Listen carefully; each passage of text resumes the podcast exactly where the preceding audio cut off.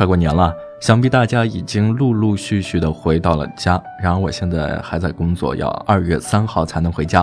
那回到家的你，可能在接受父母亲戚的唠叨。这个唠叨里面，除了恋爱没、什么时候结婚、打算要二胎吗？还有怎么不回来考个公务员呢？稳定养老还有保障。对于父母亲戚让考公务员这一点，有些人可能会想反驳，但你又觉得这说法似乎也对。今天啊，就借着这个读者的提问，具体细致的分享公务员和市场经济相关工作的一些利和弊。一想离开体制内，女，二十六岁，独生子女，普通二本，体制内，五线城市高中教英语，专业八级，收入三千。喜欢教书和学校环境，工作期间攻读了硕士。男，二十八岁，非独生子女，国企营销系，月薪九千左右。工作性质原因需常出差。双方关系是男女朋友，交往近一年，异地，火车车程六个小时。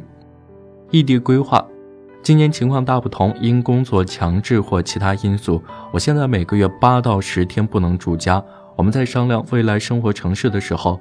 选择的是男生公司所在的三线城市，医疗教育可能会好，且离我离他家都近。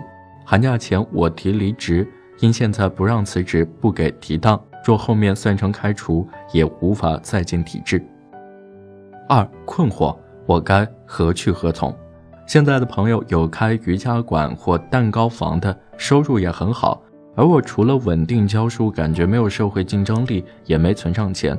现在很困惑，我的问题诉求是不知选择好企业、教育机构，还是回单位继续上班。公职单位就真比企业好？会图个稳定吗？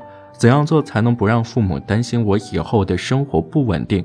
二英语已从事四年，如不转行，不知怎样增加收入或发展副业，如考个瑜伽教练做兼职。三父母稳定论忧虑。要离职的是跟家人一直处于沟通不良的状态，父母两人也基本没有沟通。我爸强烈反对我离开体制，说只有公职单位才会养老涨工资，退休后工资高。父母都是企业职工，说不稳定，别等到中年失业还得疲于奔命。说孩子教育不一定好，化学区不见得比我之前所在城市好，学校好。说我离职去那里是牺牲，对这点就很不满意。可我想着两个人能够在一起，就得做出选择而已。我们感情很好，都很认真，彼此珍惜。我们的想法目标挺一致的，只是想过好我们的日子。四体制内外工作各有优劣势。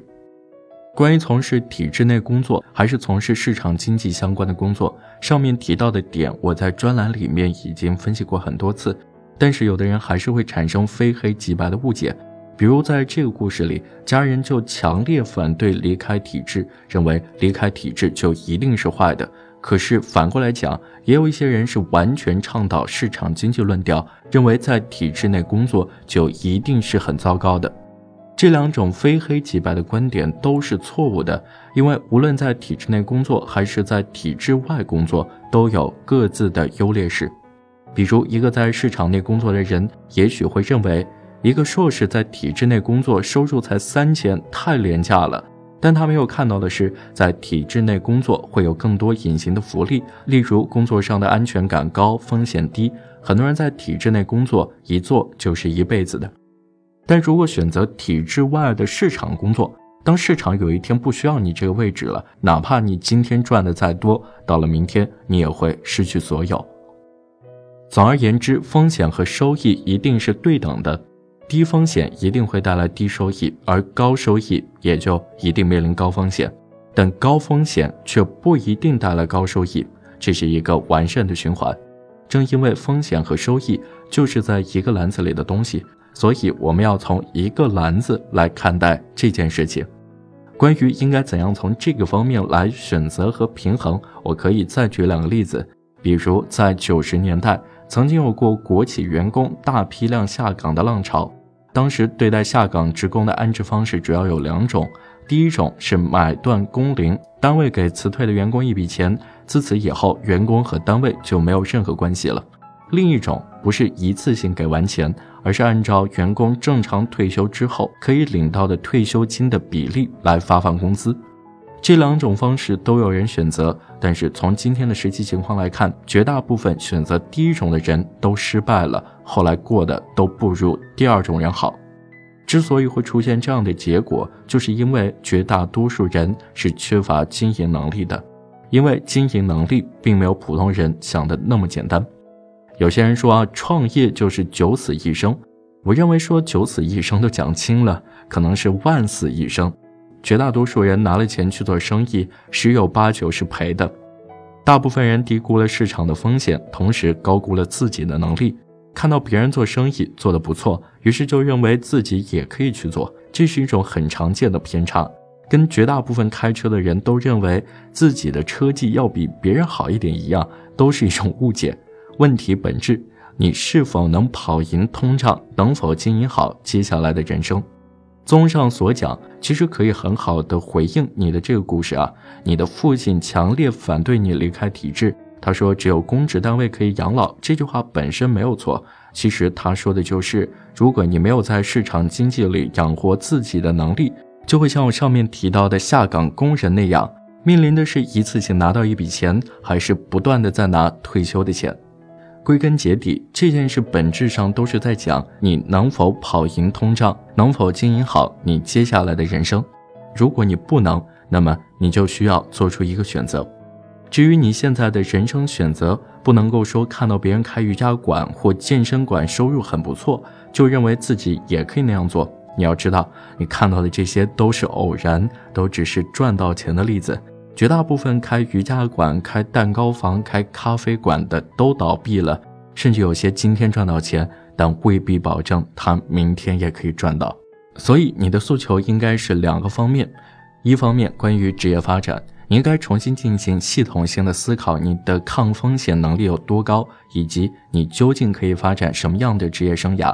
比如你英语八级，英语相关的工作已经从事了四年。那么，如果你想增加收入，从这个方面着手会更容易。再比如，你发展副业的时候，如果直接从英语跨到瑜伽教练，其实并不是一个很好的增加收入的方式。如果你考虑的只是增加收入、发展副业，那么你应该直接做一个和销售有关的工作，哪怕是做个微商，好歹你也学习了如何去销售一样东西。但是做瑜伽教练，你不会推销自己，本质上又变成了去打工。你要考虑的是如何增加自己的含金量，这其实是增加自己能力项的过程。另一方面，关于你的这段感情，如果你打算结束异地，那么只有一个可能性，就是去到一个你和他都想去的城市，而不是从一个地方去到另一个地方。所以你和他在选择未来所在城市时的这个选择是对的。但是如何去完成这个选择？你和他结束异地的过程是怎样的？还是需要列出一个可以执行的规划蓝图，然后一步一步去完成，而不是停留在想象当中。时刻保持思考，积极探索未来才是最重要的。心中有爱，稳定自在，加油！我会祝福你的。好了，这就是今天的节目。今天的节目来自公众号“冷爱原创”，攀升。感谢你的收听，我们下期再见。